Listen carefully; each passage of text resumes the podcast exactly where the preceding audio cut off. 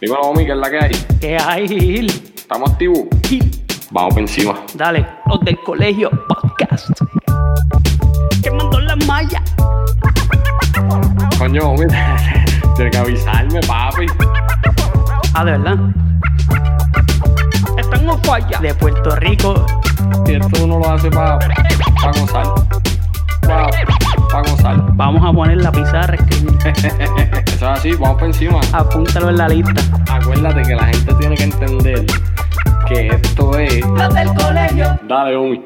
3, 2, 1. Vamos a darle duro a esto que esto ya empezó, comenzó, inició. Yo, préstame atención, un poco como ningún otro que lo confundió. Y ahora mismo ustedes no saben ni qué pasó. Pues fue que idioma también están on falla. Tiran y no fallan, quemando las mallas. Bendito, están directos los chamaquitos. Como los triples que metía Joselito. Ya sonó el timbre, se acabó el recreo. Ahora vamos a vacilar como en un tripeo. Es en serio, escucharnos es un privilegio. Por eso es que siempre vamos a hacer del colegio. Ma- Mamba mentality. Las del colegio. Poniendo a escribir a la pizarra. O mi sabe. Las del colegio. Los del colegio podcast. Ahora sí que sí. Pa- o- Omi, te- segundo intento, papi. Se- ¿Qué segundo pasó ahí? intento, pero con la misma fuerza. Con la misma fuerza. Y ahora, y, y yo creo que el, el invitado se puso a pensar un par de cositas, porque Sí, tiene sí, cara sí. de que lo que va a mandar es caliente. Mira, hoy tenemos de invitado a una persona que ha hecho de todo en lo que son las comunicaciones. Empezó en la lucha libre, fue árbitro, transmisiones, luchó, ahora mismo está metido en lo que es el BCN, pero le ha metido a doble A, al béisbol invernal, al voleibol, a todo. Así que vamos a darle la bienvenida a nuestro pana, él es familia, Frankie Verdecia. Dime, Frankie, ¿qué es la que hay? ¿Qué hay? Saludos, todo bien, esperando, ¿verdad? Que ustedes estén igual o mejor que Ah. yo. Por aquí Estamos estamos en la batalla diaria nuevamente con el mismo amor y el mismo cariño. Seguro. Y, con, y con la lengua suelta. Claro, siempre. Bien, bien, me gusta, me gusta. Mira, Frankie, este, cuéntame, ¿qué, qué, qué- qué estás haciendo ahora mismo? ¿Cómo ves lo que, lo que está sucediendo en el deporte? No tan solo en, en- en lo que es el baloncesto, en el voleibol pasó un revolú, en la lucha libre, un montón de comentarios y pues tú estás adentro, nosotros vemos lo que está afuera, pero tú estás adentro, así que bienvenido Pues y qué es la que hay. Ahora mismo estoy de lleno, lo que tiene que ver con el equipo de Mayagüez en el, en el baloncesto, lo que tiene que ver eh, sus transmisiones de radio. Y en cuanto a lo demás, pues la- lamentable lo que está pasando en el, en el voleibol, cancelar una final, como que ahí, no sé, pudieron haber buscado varias alternativas antes de tomar esa decisión. Eh, realmente es algo, no sé, de verdad, el, equipo de Cagua aparentemente pues no se iba a poner a que sustituyeran a la jugadora, pero eso iba a traer cola tarde que temprano, porque entonces si, ¿sabes? El reglamento está claro, o sea, un embarazo no es una lesión, aunque sea de alto riesgo, pero pues tú puedes decir que sí, porque no vas a exponer a una jugadora embarazada a jugar, pero, ¿sabes? No está en el reglamento. Y en honor a la verdad, ¿verdad? Este, el apoderado de San Juan se dio, un- se dio el mismo el tiro en el pie, porque a principio de temporada pudieron haber enmendado eso. A eso iba. Y, él se y- opuso. y él se, op- se opusieron todos, no él nada más. Creo que bueno, creo que el de Junco había hecho algo, algún comentario parecido, pero no, no estoy del todo claro. Pero entonces, si, si Caguas decía que no se iba a poner a la sustitución de la jugadora, y ponle tú que la serie se diera y San Juan ganara, ¿qué iba a pasar después? Sí, iba a ser un, Mm. un coge joyo ahí. Sí, como quiera. Yo entiendo, ¿verdad? La, la, la decisión de cancelar la serie para mí no fue la mejor. Pudieron haber jugado sin un refuerzo, pero eso iba a traer cola tarde que temprano. O sea, a- Al fin y al No cabo. ¿qué fue, ¿qué fue lo que pasó? Una, una jugadora de San Juan, este. lo que Lo que pasa es que una, el San reglamento Juan- del voleibol, Ajá. tú puedes, el- los equipos pueden sustituir a las jugadoras refuerzo, que son las importadas. Las jugadoras nativas, tú no tienes ese privilegio de poderlas sustituir por lesión o embarazo. Si se lesiona, pues hasta que se recupere. Ok, Pero una refuerzo, si se lesiona en el medio del torneo, pues tú tienes hasta dos veces para poder cambiarla. ok. ¿Qué pasa? Aparentemente la jugadora de San Juan estaba jugando embarazada, lo sabía y no se lo notificó al equipo antes de la fecha límite que tenían todos los equipos para o cambiar jugadoras o dejar jugadoras libres que fueran nativas. Pues al pasar la fecha, y la jugadora notificarle al equipo que su médico le había dicho que es un embarazo de alto riesgo, pues ahí es que empieza el, el, plegoste en la liga, porque entonces el apoderado de San Juan fue a todos los medios para poder sustituirla, pero pues lamentablemente el reglamento decía y dice que un embarazo de alto riesgo se cataloga como que no es una lesión que impida a la jugadora jugar. Y eso es lo que está, eso es lo que se está debatiendo hoy en día, ¿sabes? Si un embarazo de alto riesgo certificado por un médico ginecólogo se puede considerar lesión o no, o sea, que te impida jugar. Para mí impide jugar, porque tú no vas a exponer a una jugadora. Pero lamentablemente todos los apoderados antes del comienzo de la temporada no avalaron esa regla, no avalaron esa, esa enmienda y ahora pues como el equipo de San Juan sale perjudicado, pues ahora quieren cambiar la regla. Y pues lamentablemente las reglas de este torneo dice que no se puede sustituir. Y ellos tenían que pues poner una jugadora del banco a jugar, ¿verdad? No, no podían buscar a más nadie de afuera.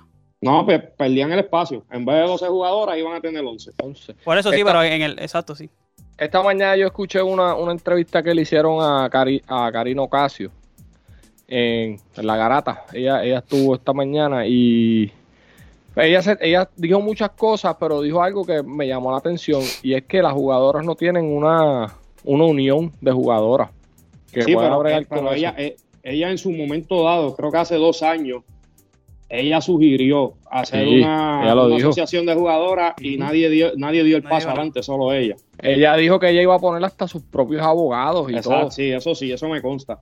Y... eso lo hay en todos los deportes, ¿sabes? Ahora mismo en el béisbol profesional hay una organización de jugadores, en el baloncesto superior, Carlitos Rivera, el de Ponce, tiene una. ¿Sabes? Que, que eso, eso lo hacen para eso mismo, para mediar entre los jugadores y la liga. Claro, claro. Y pues, hermano, el, el, lo que tú dices, ¿sabes? El, en el reglamento al principio no se cambió cuando, cuando se pudo cambiar.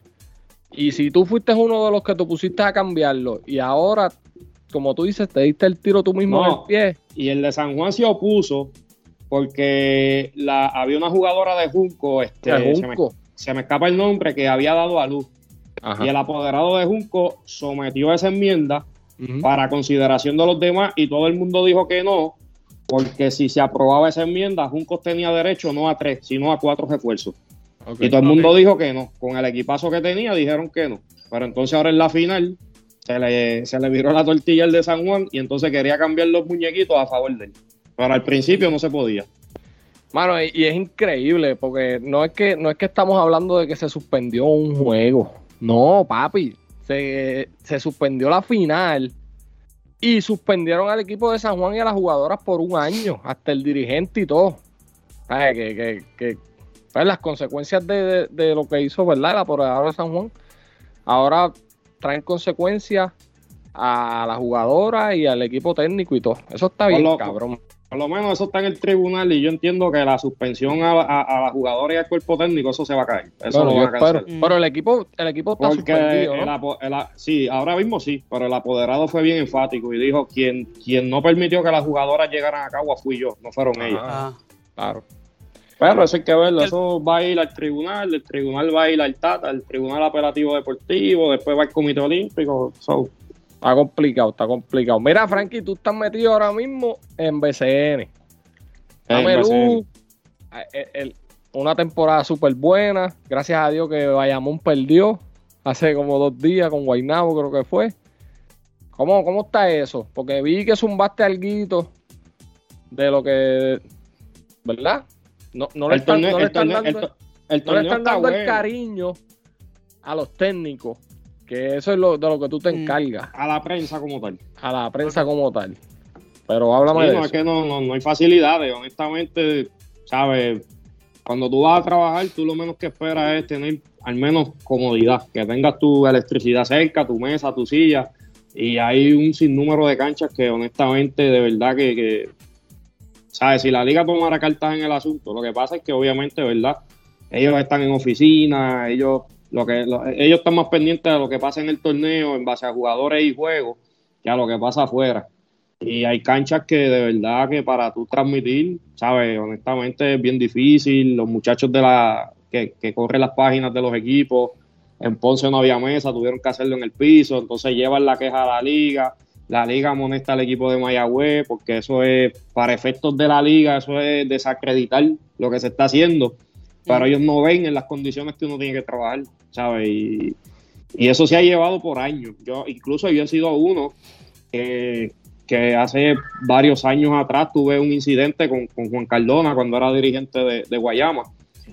Porque yo hago televisión, yo hago cámara y yo tengo que seguir las instrucciones que me dan. Y en ese, esa noche el, el director de televisión me dijo, dale hacia, dale hacia el banco de, de, de, Guayama y al compañero que estaba en el otro lado, pues le dijeron, mira, dale hacia el banco de Bayamón.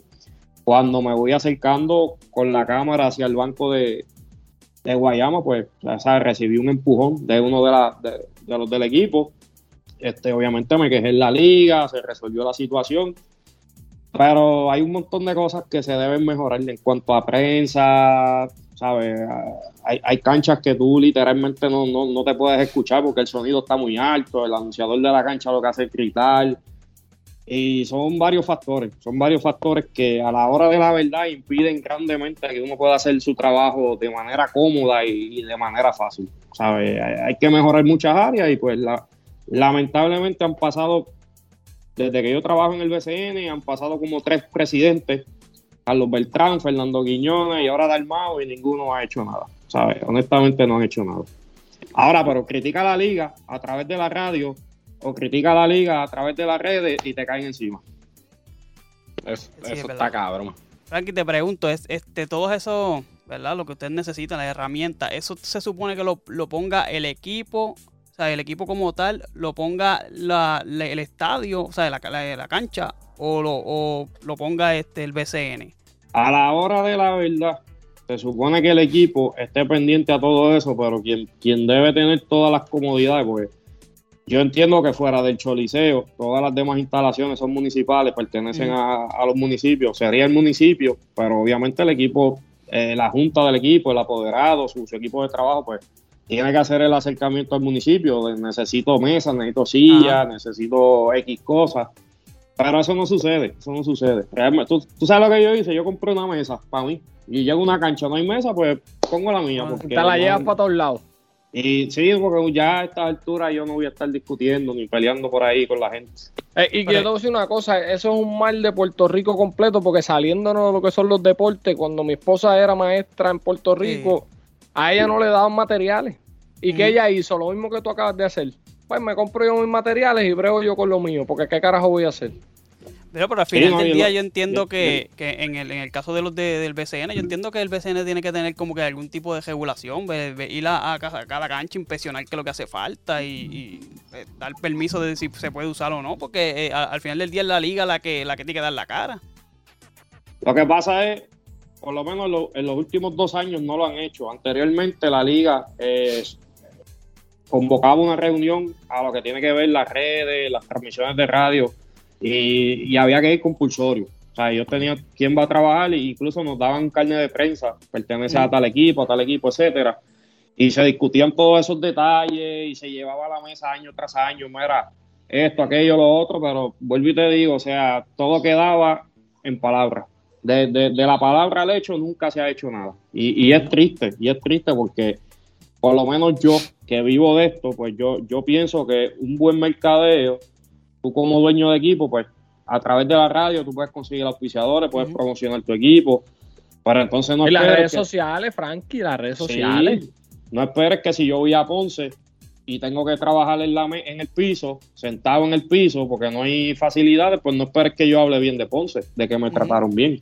Ajá. Pero entonces tú criticas, lo pones en las redes y enseguida al otro día te llaman de la liga. Tu regaño. No, no tanto regaño, pero mira, que por, por, qué pusiste esto? ¿Por qué dijiste Ajá. esto? Bueno, porque ahí está la evidencia, mi hermano. Sí, sí, sí. sí, sí. Bueno, eh, los otros días eh, se rompió un canasto allá en Quebradilla y no había cómo resolver la situación. Papi, qué vergüenza de canasto, no, y, el, y el canasto, cuando, el canasto Yo tomó eso. la camisa de los piratas. Papi, pirata, y, y, ¿Y cuándo pasó lo del canasto? Hace como dos días. El domingo. El domingo. Hoy es martes. El acrílico lo compraron hoy y terminaron de montar el canasto a las 6 de la tarde. No me digas que pusieron el mismo aro, porque aquel aro lo que daba era asco. Lo que compraron fue el acrílico y lo terminaron de poner hoy a las 6 de la tarde. y, hoy había, y hoy hay juego. Claro, y hoy, había, Y lo más seguro, si está mal puesto, va a caer el canto otra vez.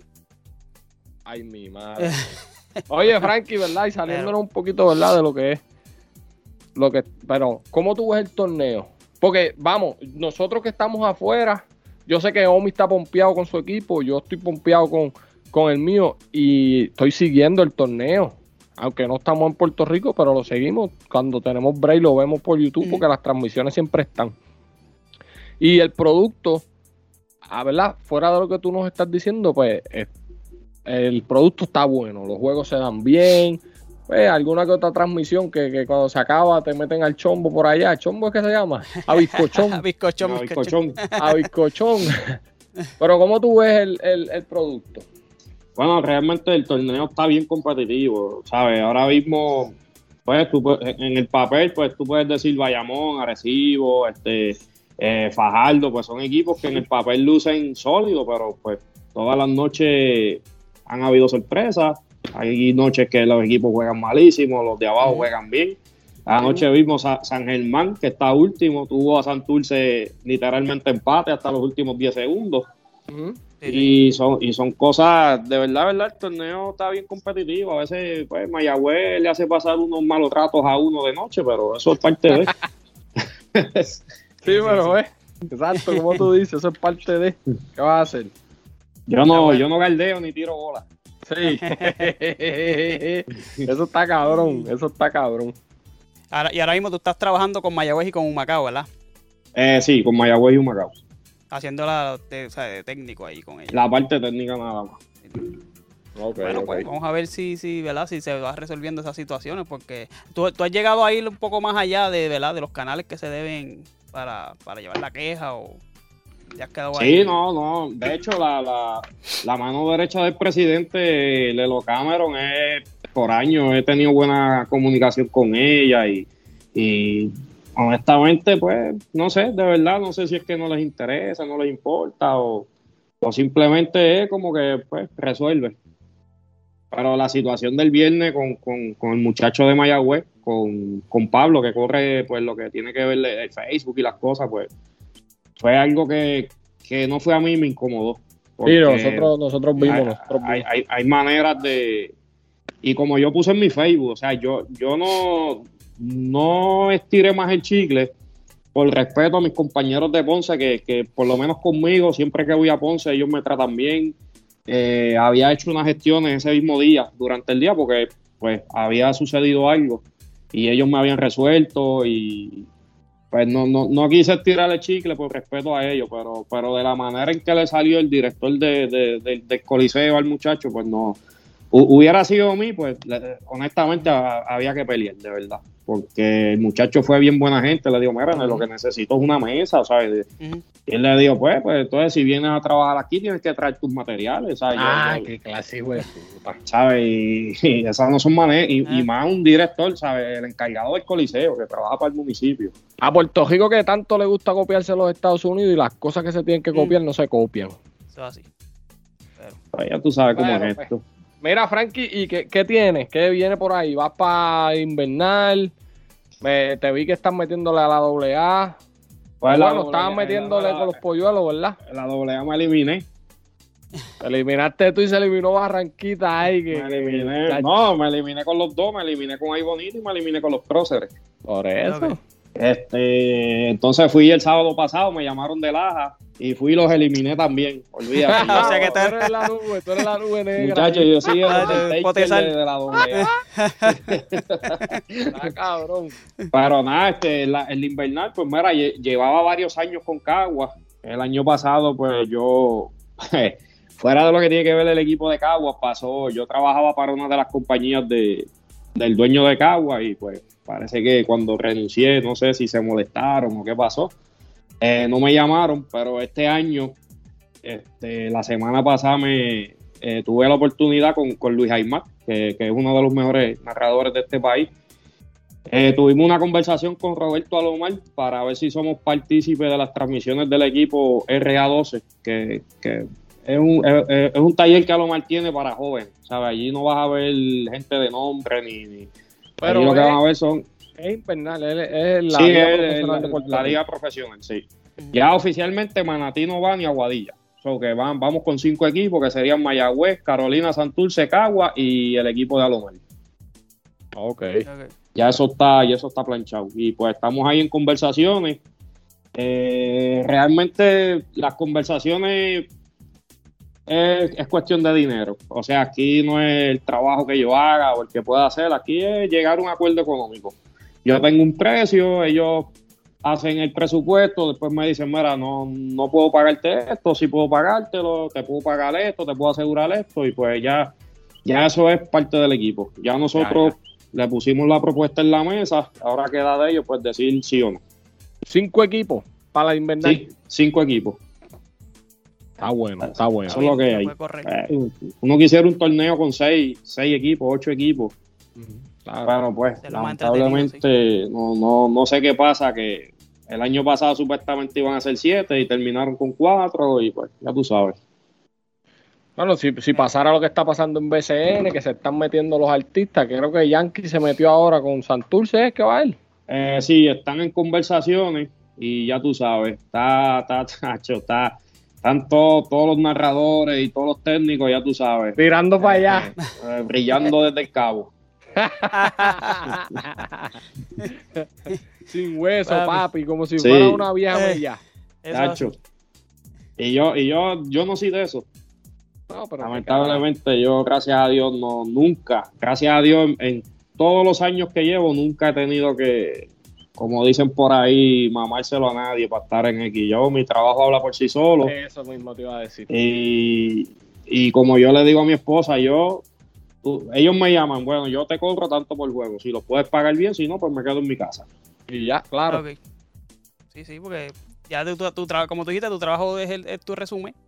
sí, sí, no, y, Mira, y ya, son, ya son un montón de campeonatos en la lista, o que ya, ya yo no estoy para rebajar, yo estoy para aumentar.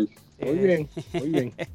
mira, mira, para el que no sepa, Frankie es prácticamente primo de nosotros, de nosotros dos. Eh, familia familia, pues, de ambos lados, y nos criamos juntos en el mismo barrio, la misma escuela, jugamos por lo menos baloncesto un par de años. Frankie yo jugué un año, yo jugué un, año, ¿verdad? Con los, con los traviesos, los traviesos campeones. Los traviesos de Papo, ya tú sabes. Y, ajá, y en toda la temporada Frankie Verdesí hecho tres puntos.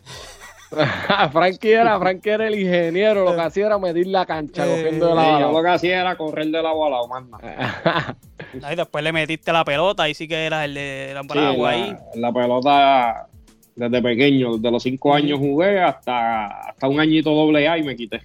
Era pitcher, ¿verdad? Me quité. Sí, sí, era, era lanzador. ¿Dónde bueno, no me, no me, quité, me retiraron de manera involuntaria haciendo otras cosas.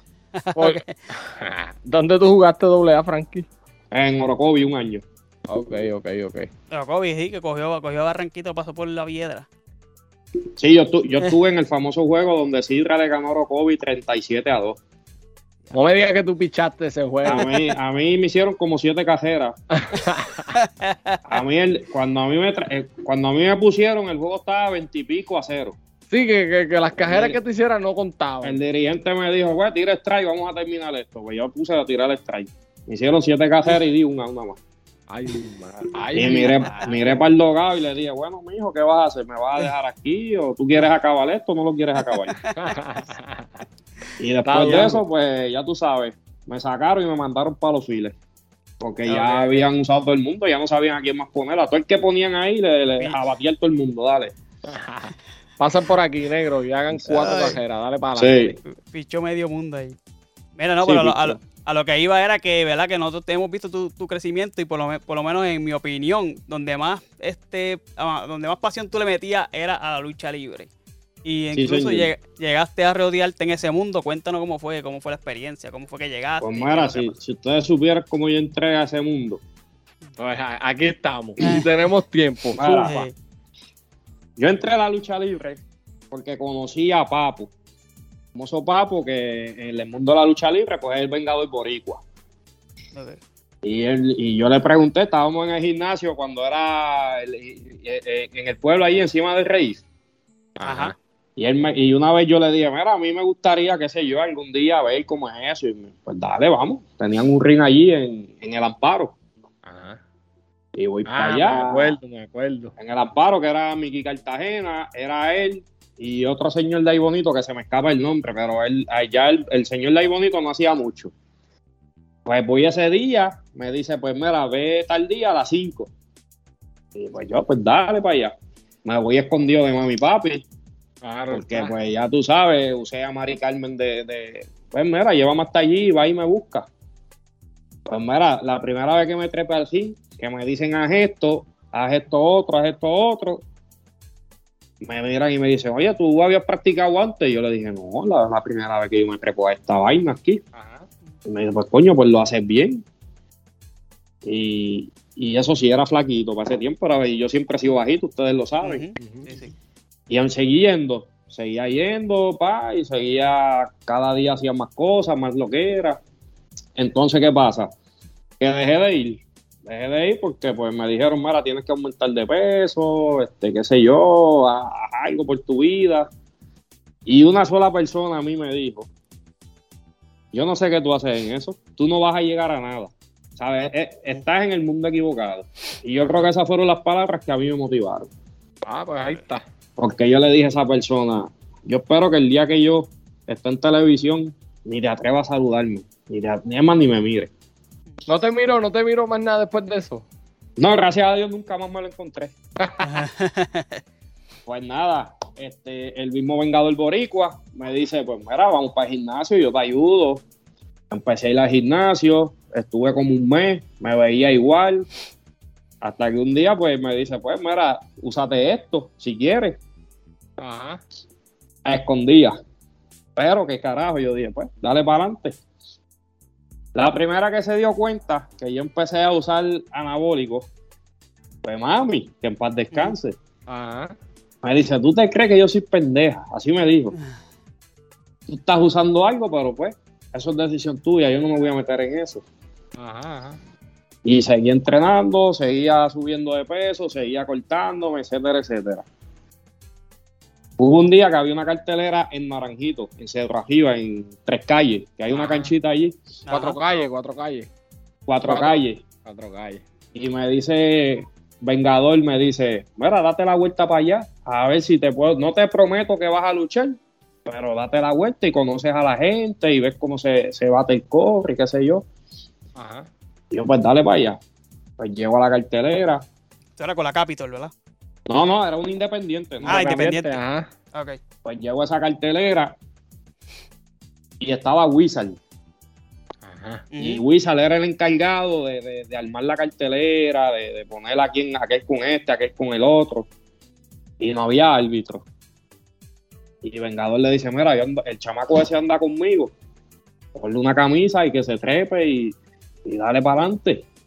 Y Wizard lo mira y le dice, pero él sabe lo que va a hacer. Y le dice, bueno, si no hay árbitro hay que poner árbitro, pues no vamos a cancelar el evento. Me dan una camisa de árbitro y eran siete luchas. Y tú las todas. Y me dicen, de cantazo, me dicen, estos son los siete finales. Este le va a ganar a aquel con esto, aquel le va a ganar a aquel. Y yo, ya, hostia, Ujú. siete finales. Y dale para allá arriba que vamos a empezar. Y yo voy para allá, me trepo al ring. Yo dije que se joda. Me vino a la mente lo que veía en televisión, a Pelayito, al Atlético, a todos esos cabrones. Yo dije, ¿No te, pues, no te dio con hacer trampa? Con hacer trampa. no, no, muchachos, yo estaba concentrado en lo que iba a hacer. Ajá. A todas estas se acabó la cartelera, todo quedó nítido. Cuando estoy cambiándome, que era, no era un camerino, eran cuatro tordos pegados en una pared, en una cantina allí. Ajá. El Wizard me dice, flaco, me gustó tu trabajo. Me dice, apunta mi número y me llamas el martes. Qué Está duro. bien. Pues llegó el martes, yo lo llamo. Mira, este es el muchacho de Naranjito, el árbitro. Ah, sí, sí. Ah, pues mira, este es tu número, sí, pues yo te llamo ya mismo. Pues el yo te llamo ya mismo fue que no llamo. Y yo dije, pues se jodió esto, pues que se Como joda. siempre, pues, seguimos bregando. Pasó martes, pasó miércoles, pasó jueves, nadie llamó. O sea, él nunca me llamó. Mm. Y para ese tiempo yo trabajaba en McDonald's, Ajá. allí, en- en- al lado de nosotros, allí, Sí, sí, Claro, claro. En el portón. en el portón. Entonces llega el viernes yo tengo un turno de 3 de la tarde a 11 de la noche. Y a las 4 de la tarde me llama Eddie Colón, el hijo de Carlos Colón. No me llamó el Wizard, me llamó Eddie. Mira, eh, hablo con Frank y yo sí. Mira que me dieron tu número, que tú eres árbitro. Y yo le dije, bueno, no soy árbitro, pero... Y me dice... Ya, ya, ya tengo siete luchas en Jesús. Claro, claro. Entonces me dice, me dice, mira, este, yo necesito un árbitro para hoy.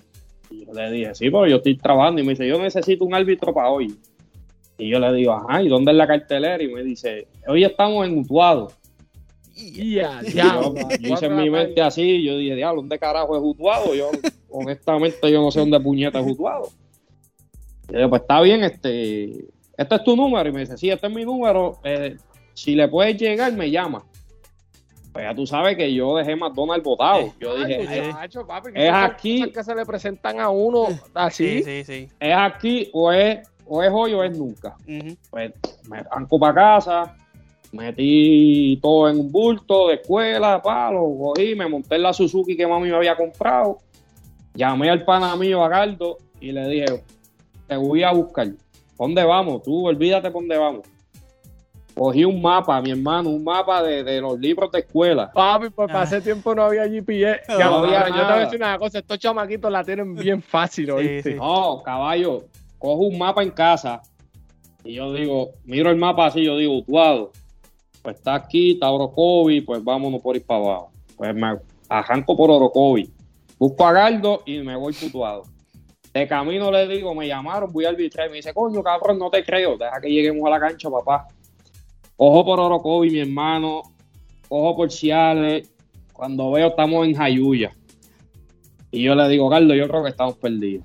Y van a ser las 6 de la tarde y yo nunca he guiado por aquí. ¿A qué hora empezaba la cartelera? A las 8. Está bien, estaba a tiempo, estaba, a tiempo. Estábamos a tiempo. Llegamos a un sitio, un negocito, me acuerdo, y yo digo, bueno, vamos a parar aquí, yo voy a preguntar por dónde carajo yo voy. Yo no voy a seguir por ir para abajo. Ajá. Mira, flaco, yo voy putuado. ¿estoy cerca o estoy lejos? Y el tipo me dice, muchacho, sí, sigue por ir para abajo, que te queda como una hora y pico. Cuando tú veas un Burger King, que te vas a encontrar un Burger King de frente, ahí doblas a la derecha y más adelante vas a ver la cancha. Desde ese negocio hasta el Burger King no fueron una, hora y media, fueron casi dos horas. Pero dos horas de monte, mi hermano. Monte que no había casa, no había nada. Era por allí para abajo a suerte y verdad. Joder, por ir para abajo. La cuestión fue que llegamos a la cancha. Y yo vengo y no me bajo. No me bajo porque empiezo a llamar a Eddie y Eddie no me contesta. Y llamo y no me contesta. Y llamo y no me contesta. Y Gardo me dice, pues cabrón, bájate y pregunta porque ya estamos aquí. Claro. Me bajo y voy allí con mi cara de pendejo, bien flaquito. Y me encuentro al bronco. Y me dice, Tigre, tú no puedes estar por esta área, que tú eres un fanático, tienes que entrar por allá. Y yo le dije, no, no, yo estoy buscando a Eddie. ¿Qué estás buscando tú a Eddie? Vete y paga una taquilla si vas a ver el estoy buscando a, le digo, estoy buscando a Eddie. Y me mira así, y estaba Rico Suave más al lado, como, como a cuatro pies. Y le dice, compay, este hombre está buscando a Eddie, supuestamente. Y Rico Suave, yo no sé si fue que le dijeron o que, le, o que hablaron. Me dice, tú eres el árbitro, ¿verdad? Y yo le dije, sí, este, me dijo, estás tarde, perdiste la oportunidad. Así, mi hermano, después que yo llego utuado. Ay, diablo, carajo. ¿Y acá, y acá más o menos llegaste? Yo llegué casi a las 8. Ok. Pero cuando él dice, me dice, no, tacho, llegaste tarde, papá, perdiste la oportunidad. Y yo digo, coño, pero por lo menos déjame hablar con Eddie, para que Eddie sepa que llegué. Pues da la, da la mala pata o la suerte de Dios porque no sé qué fue, que en ese momento Eddie sale a fumar y me ve. Me dice, mira, que cacho, llegaste tarde, que yo repartí la lucha, pero mira, vamos a hacer algo. Llega el domingo a Guadilla. Y dije, puñeta, Guadilla. Diablo, después que llegaste Después que llegué Utuado. Después que llegué Utuado, me dicen, pues llegaste tarde, perdiste la oportunidad, llega a Guadilla. Está bien, pues yo llego el domingo. Pues el domingo no fui pendejo, el domingo arranqué temprano para Guadilla. Llegué a tiempo, hablo con Eddie, Eddie me dice, ven, te pasa. Y esa fue la primera vez que yo pasé un camerino. Y me, acuerdo que la primera persona que, que encontré de, entrando fue a Carlitos Colón sentado en una silla, bien serio. Me saludó así, me hizo así, como que no me dio la mano, me hizo así. De lejito, lejito. De lejito. Después me presentaron a Yovica. Yovica me saludó, me habló todo tergiversado como habla él. Habló el, el dialecto hermano, malo me ese de él. Me hicieron ir a Guadilla para una fucking lucha. Habían dos árbitros. Estaba yo y estaba Willow. Me dieron una lucha y las otras a Willow. Y la primera lucha que me dieron fue con, con los adorables, que eran pareja, que uno de ellos se holcó con dos más, que otro de los que después más adelante le arbitré en IWA se murió en el ring, que fue de Hunter. Pues ¿Y me dan esa... arbitrando esa lucha cuando se murió? No, sí, sí, pero eso fue mucho después. Ok. Yo te estoy hablando de la primera. Coño, yo- qué historia, Omi. Bajamos, Este, eli- elimina se- los equipos, mata a la gente. Se hizo, se hizo todo, pan, se acabó la lucha. Cuando yo entro al camerino, me acuerdo que yo vengo y digo, le gustó mi trabajo, o sea, le digo a Eddie, ¿te gustó mi trabajo? Y me dice, yo no vi la lucha, pero sí sé que alguien la vio. Y en ese momento, cuando pues yo digo, pues está bien, ¿qué hago? Y él me dice, no, pues nada, este, gracias. Me digo, gracias. ¿Sabes? Así como que ya terminaste, te puedes ir. Pero y Bueno. los chavitos. No, qué carajo, eso fue de Katy. Entonces cuando me estoy cambiando, me acuerdo que viene el bronco y se me sienta al lado.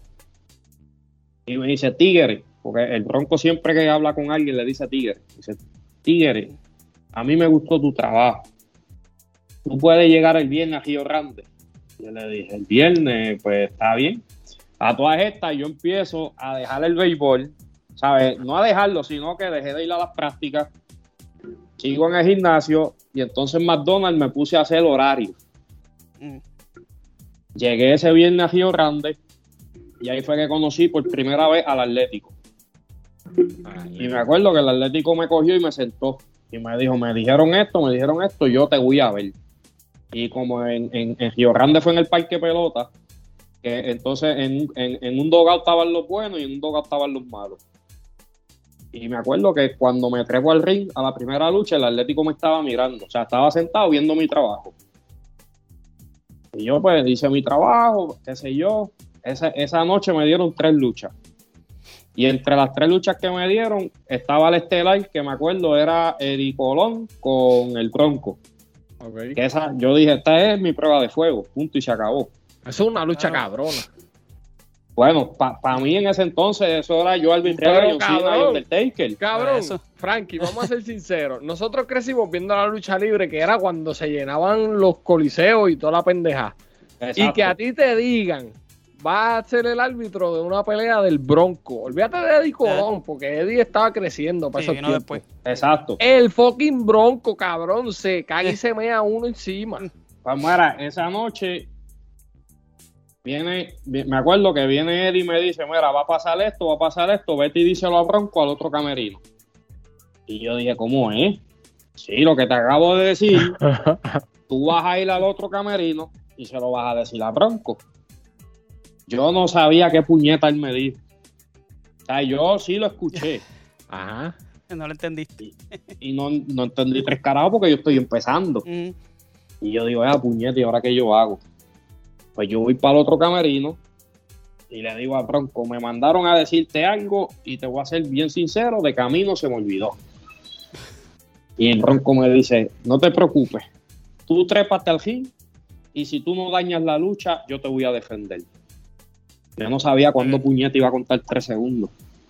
Ajá. Honestamente, yo dije, esto se jodió. O sea, esto se, se escriquilló aquí. Pues da la, da, la mala, da la buena suerte que cuando está en el medio de la lucha, pam, pam, pam, el Bronco me dice, cuando va, va a contar tres cuando yo te diga. Yo dije, pues está bien. Yo dije, dentro de, de yo dije, pues, pues está bien. Mm. La cuestión fue que to- la lucha quedó bien. Él me dijo cuando iba a contar tres. Yo conté los tres segundos, can, can, can.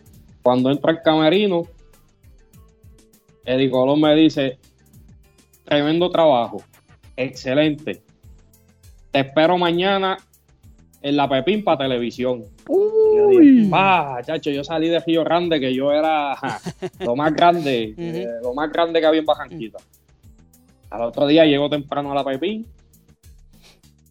Y me acuerdo que ahí fue que conocí a Agustín Ramos, que fue el, el director de televisión de ellos por muchísimos años. Ajá. Y me dice, ah, tú eres el nuevo, ven acá que contigo quería hablar. Me vas a trabajar en este ángulo, aquí está la cámara, no quiero que me le des la espalda, no quiero ver tus nalgas, siempre me vas a trabajar en este ángulo diagonal a 90 grados, que todo el tiempo tu cara esté de frente a la cámara. Y yo dije, a puñeta, añadir eso a lo que me decían, yo dije, aquí esto, aquí en algún momento yo la voy a cagar. Ajá. Y yo, pa, pa, está bien. Se acabó la, terminé mi trabajo, me felicitaron. A toda esta yo seguía sin ver un peso. Está cabrón. Está cabrón, ya llevaba tres semanas sin ver un peso. Pero, Pero por, yo, por lo menos estás gozando y te estás Mm. viviendo el sueño. exacto. Al otro sábado, lo primero que sale en televisión, la lucha mía. Y todo el mundo empezó a llamarme. Mira, cabrón, ese eres tú. Mira que. Yo me acuerdo, yo me acuerdo. ¿Cómo, cómo carajo tú llegaste? Esto, aquello, lo otro. Ah, tranquilo, vamos para encima. Para hacerte el cuento largo corto, ahí me gané la confianza. Este, le caí bien a todo el mundo, gracias a Dios. El Bronco me ayudó, Rico Suave me ayudó, Eddie Colón me ayudó, todo el mundo me aconsejaba, el mismo Atlético, que para ese tiempo yo viví en Cagua. Lo que hicimos fue que nos hicimos bien amigos, viajábamos juntos, todo, todo, donde quiera que había cartelera, andábamos juntos y caí bien y en ese, ¿sabes? En lo que empezó como una curiosidad, pues mira, me abrió las puertas. Después de eso, este, llegó un domingo en Moca, en la cancha de Moca, me acuerdo como si fuera hoy. Y faltó un montón de gente. Y estaba el Atlético. Entonces, él se me acerca y me dice, mira, me, me dicen que tú luchas también. Y yo le digo, bueno, no, no es que sea ahí una cosa, pero me defiendo Ajá. y me dicen, pues te vamos a probar hoy. Toma, me dijo así, me dijo, toma esta máscara, ponte esta máscara. Y dale, lucha así, que se chave, esto no hay televisión. Y me dice, y yo le digo, ajá, ¿y con quién carajo voy a luchar? Y me dice, este, vas a luchar con Castillo, con Huracán Castillo. Y yo me, y yo dije, no, no, cabrón, yo, ya hecho, yo le mira, no, en serio, yo no, yo no estoy a ese nivel. Y me dice, eso es lo que hay, mi hermano. Ayúdanos y después te ayudamos. Y yo, tacho, me puse así. Yo dije, ay, Dios mío. Huracán Castillo, Te van a matar. cabrón. Sí, la primera lucha mía me tiraron a los leones, pero a Sí, los sí. leones más cabrones. Entonces, pues, me cambio, ¿verdad? Castillo me dice, nene, ven acá. Vamos a hacer esto corto y fácil. Yo no me voy a matar, yo vamos a hacer lo siguiente. Tú te vas a trepar al ring y me vas a escuchar.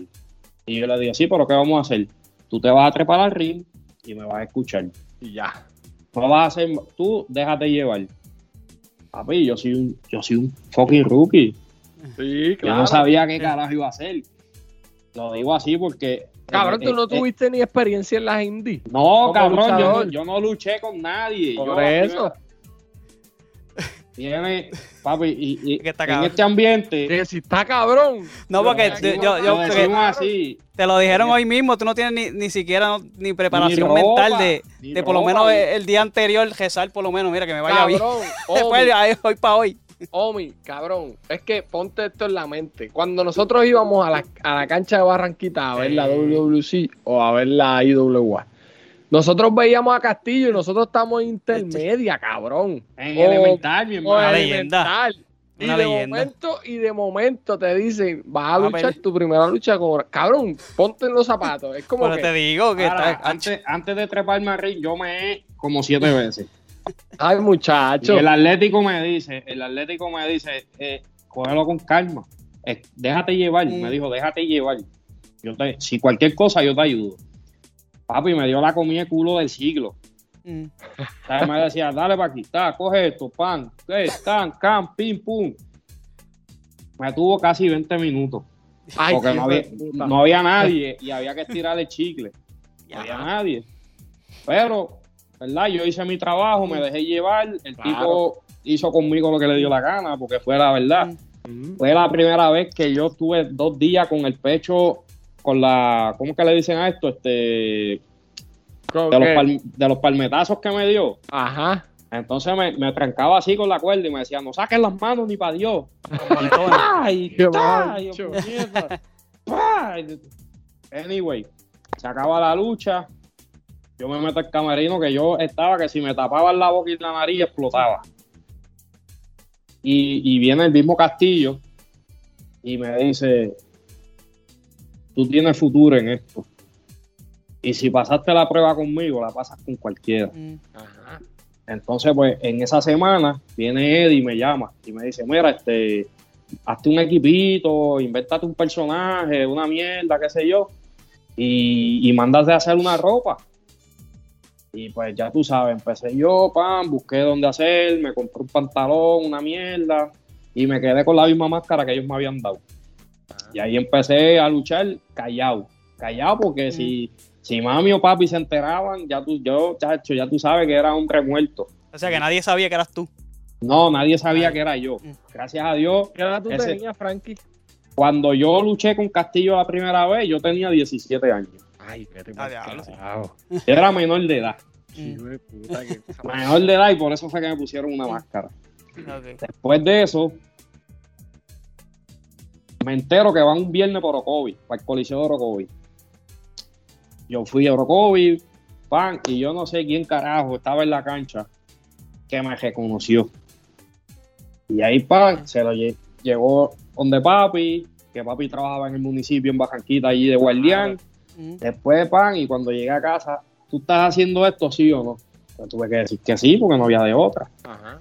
Ah, entonces por eso dejaste el béisbol y por eso dejaste lo otro, para entonces ponerte a coger cantazos ahí. Qué bien. Pues se enchismaron conmigo en casa, es la realidad. Y pues nada, seguí por mis pantalones, seguí haciendo yo lo que quería hacer. Y ahí empecé, seguimos.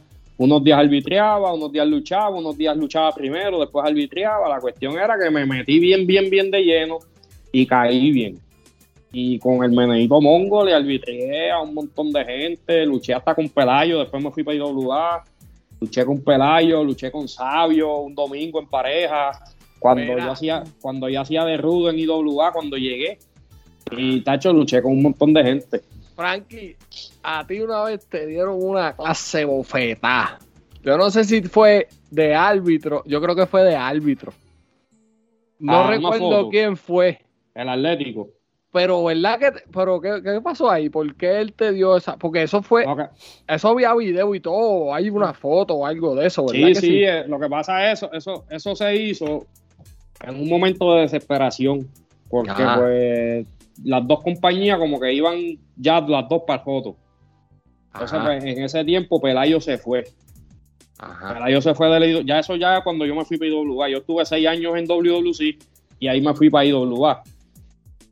Pues en ese, en ese, en ese momento, cuando Pelayo se va de IWA, había un ángulo conmigo. Pero Pelayo se va de IWA porque se había hecho un ángulo cuando yo hacía de rudo, donde mi hermano, esto, es- es- esto a mí nunca se me va a olvidar. Y de hecho, la semana pasada me encontré a Pelayo en, en Humacao. Yo estaba en Humacao ajá. y nos pusimos a hablar de esto. Sabio viene y se inventa una cuestión y dice, mira, vamos a grabar un video porque el hermano de Pelayo, Junior Vázquez, padecía del corazón. Entonces, pues, Sabio viene y dice, vamos a, vas a coger un Crystal Light de Fruit Punch, se lo va a echar una botella de agua, como para cuestión de que pareciera gasolina o cualquier, qué sé yo, Ajá, ajá. pues, ¿qué pasa? Eso se grabó martes, donde trabajaba Junior Vázquez. Y yo llego, pan, escondido, haciéndome el pendejo, pan, lo meneé, y viene Junior Vázquez y se tomó esa mierda. Pero eso fue grabado. Ah. Sábado, eso sale en televisión. Ajá. ¿Qué pasa? Eso sale en televisión y, y dentro del libreto que se estaba haciendo, el show terminaba con Pelayo diciendo, esta noche, me acuerdo, íbamos para Calle, esta noche en Calle, lo que tú le hiciste a mi hermano, tú- porque entonces se grabó que se lo llevaron en ambulancia. Ajá, una película bien cabrón. Una película bien ca- Mi hermano, esa misma tarde, a las 5 de la tarde, el hombre, el hermano de Pelayo fallece de un infarto. Ay, vete para el carajo. Entonces, cuando llego a la cancha me entero de la noticia. Sabio dice, no se va a hacer nada. Pues, por respeto, ¿verdad? Ujú. Claro. Después, pues hablamos con Pelayo. Si Pelayo quiere seguirlo, pues lo seguimos. Tacho, Pelayo llega a la cancha. y dice, a esto le vamos a sacar chavo. Y cambiaron los muñecos, cambiaron todo. Y viene, antes de empezar la cartelera, pues Sabio me dice, vas a coger tu bulto. A Pelayo le dice, vas a coger tu bulto y vas a entrar por el público. Con, tu bulto y qué sé yo. Y Frankie va a salir detrás de ti, te va a meter un sillazo y te va a descabronar. Pero la cuestión es que eso era para que al final de la cartelera lo que iba a pasar en la lucha estelar, que era Rey González con Apolo, cuando Rey era de los malos y Apolo de los buenos, cuando Pelayo se metiera, que se iba a meter todo lleno de sangre y todo, pues la gente lo comprara. Claro. Chacho, eso que esa noche, eso fue, de todas las noches que yo he vivido, esa fue la más espectacular. Eso fue como que una vibra bien cabrona, la gente bien metida. Y me acuerdo, árbitros, estoy hablando de árbitros, cuando había gente como Ricky Bandera, como Apolo, como Shane, árbitros, Pelayo y yo terminamos el show, Pelayo lanzando un reto para la próxima semana en la Pepín en una lucha callejera. Duro. Y esa semana, ya tú sabes, nos, tacho, nos llamamos, ¿qué hacemos? ¿Qué vamos a hacer? Esto, lo otro. Para todas estas, a mí se me ocurre la brillante idea. No sé si, si, si fue brillante o fue una metida de pata de decirle a Sabio, mira, como la lucha es callejera, pues lo vamos a coger por toda la cancha y qué sé yo, y nos vamos para afuera, para la avenida Betanza y qué sé yo. Y Sabio, no, no se van a salir de la cancha. y yo dije, oh, puñeta, yo dije, no, no, no, pero encojonado. Ajá, Y Pelayo me dice, este que se mame un huevo, lo vamos a hacer y que se joda. No te digo que fue la mejor asistencia porque no fue la, habían sus mil, mil quinientos fanáticos y en el medio de la lucha, pues yo dice, vamos para la Betance, que se joda. Dándonos cantazos por toda la pepín, pam, pam, pam, con silla, con todo lo que había. Pues, Pelayo me metió con un letrero de pares, mi hermano, que estuve tres, tres semanas que la cabeza me hacía así. y nos meté, y nos salimos de la cancha. Y nos metimos a la, a la Betance. Entonces, no sé si han pasado alguna vez por la Pepín. Claro. Nosotros paramos el tráfico y la fanaticada nos hizo un cerco así en la cajetera. Pa, pa, pa tuvimos como 15 minutos. Y el camarógrafo nos decía, mira, denle para adentro, denle para adentro. Chacho, cuando hicimos todo, el final, la lucha, Pelayo me ganó, la gente, guau. Cuando entramos al camerino, mi hermano, Sabio Vega nos ha dado la comida culo. Pues no, nos votó. Yo, él no nos votó, yo no sé ni por qué. Oh, hicieron un show cabrón. Pero mira, eso fue, bueno, Sabio, en, la vida real, Sabio es karateca. Y yo vi a Sabio cuando nos vio a los dos, darle así con la mano así para abajo a la mesa, que la hizo canto, la picó por la mitad, de lo encojonado que estaba. Pero yo me quedé callado, Pelayo no dijo nada, Pelayo dijo, este está así porque quedó bueno, no le hagas caso, mm. ya yo lo conozco. Y esa, esa lucha la pasaron completa sin editar por televisión. Y esa fue, chacho, eso fue de verdad, mira, y, la gente puede hablar y decir, papi, de hecho, en, un proceso que yo pasé hace poco, Pelayo me ayudó. Hicimos una hermandad, hicimos, chacho, y, y mira, al fin, al fin y al cabo era para entretener a los fanáticos. Sí, sí, de eso pero, pero ese día, chacho, ese día la, la fanaticada así, eh, bueno, paramos el tráfico y todo, paramos una cosa bien brutal y cuando entramos, muchachos, Sabio se estaba encabronado. Bueno, te digo, ya, el carajo, olvídate, ya lo hecho, hecho está. Claro. Aquí, entonces, ¿qué, pasó, qué pasó que, saliste de la, de la, lucha y todo eso? Pues mira, yo no, yo no me, ¿sabes? Yo no es que me salí hace dos años, estaba en una compañía y pues ahí fue que donde hubo un detalle y y brinqué y cuando caí pues me, fracturé la jodilla, me operaron, tuve un tiempo fuera, después traté de volver y cuando volví pues me di la mala pata que me encontré con el invader en el camino y al invader le da con darme el puño al corazón. Y dale que es tarde, y dale que es tarde, y vamos a hacerlo para que, ah, pues, pues, dale, pues vamos a hacerlo. Pues nada, este, da la casualidad que el invader me da el puño al corazón, supuestamente, y después de eso, pues llegó la pandemia. Llegó la ah, pandemia, la compañía cerraron, se, bueno, se todo en este país, qué carajo.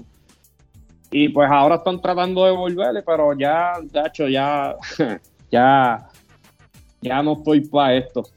De, hecho, anteayer hablé con Rey González, que me llamó para pues, estaban buscando un editor de televisión y qué sé yo, pero todo quedó, no quedó en nada, de verdad ¿Quién es, no. ¿Quién es el mejor luchador de Puerto Rico?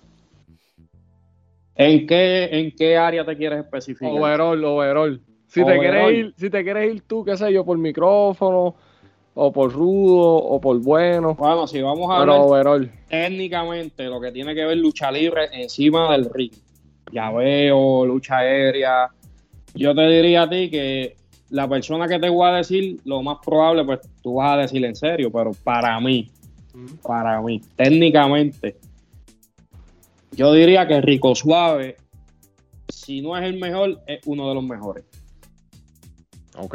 Hablando de técnicas y de ¿verdad? luchador per se. Ah, eh, exacto, hablándote de la técnica, llaveo, lucha aérea, lucha hardcore, este, ¿sabes? Cualquier tipo de lucha que, que tú le pongas a ese hombre, Te la va a partir. la, te la hace a la perfección.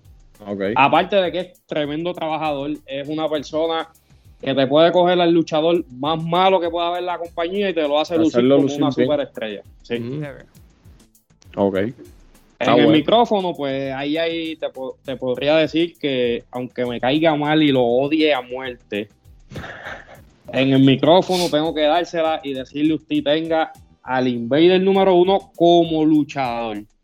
Estoy hablando de la persona como luchador, como ser humano es una basura. Diablo, ese cabrón no lo quiere nadie. No, como, como ser humano es una basura, lamentablemente, ¿verdad? Eh, pues tiene su tiene sus situaciones, tiene su ego, él piensa que él es la, la, la- la hostia más grande de este país, pues, pues eso se le respeta y, y por eso te digo, como personaje, como luchador, te vende taquilla, te lleva fanáticos a la cancha, pero como ser humano es una, basura, para mí es una basura. Sí, sí. Bueno, y tú has estado cerca de todos ellos, que tú debes Claro, saber más que nosotros, mucho más que ¿Qué nosotros. Y así de, de micrófono, pues te diría que hay un montón. Está Rey Mm. González, el Bronco, el mismo Sabio Vega, ¿sabes? Que, que Nosotros, te, que te hacen una entrevista y te llevan gente a la cancha. nosotros estuvimos con los muchachos de la Trifulca.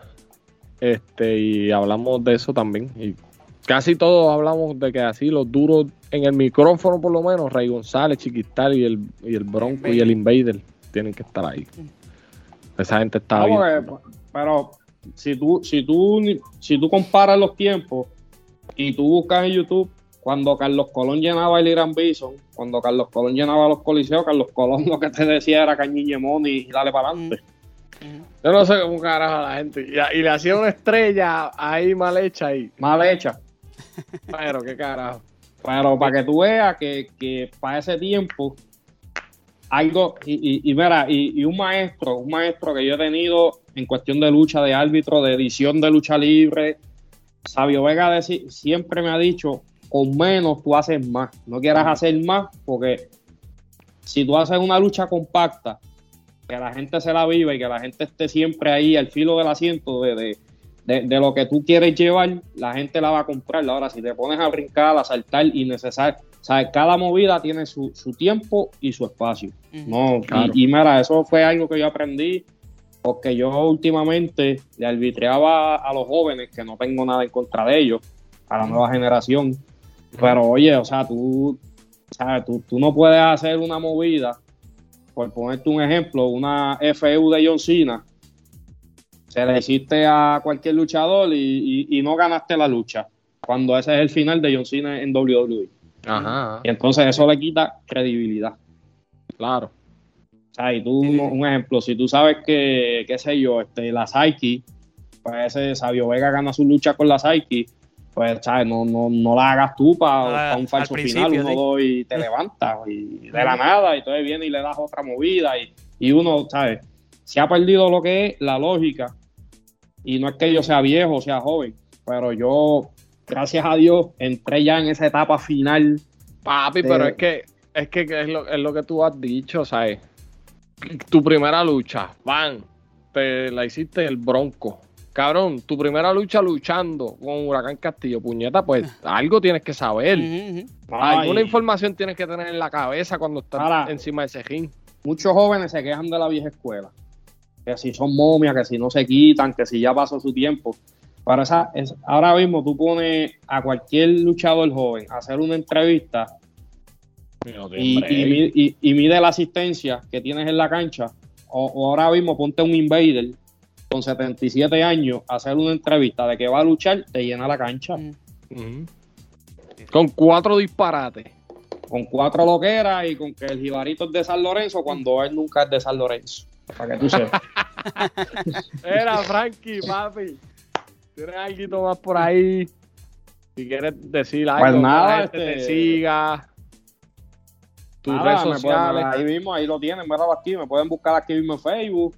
O si quieren ser partícipes de mi nuevo empleo, que estamos vendiendo productos, míralo ahí. Siéntete genial y en salud productos para mejorar su sistema inmune, productos para mejorar tu sistema, para darte salud, para darte vida. Estamos, estamos, mira, estamos nuevecitos de paquete.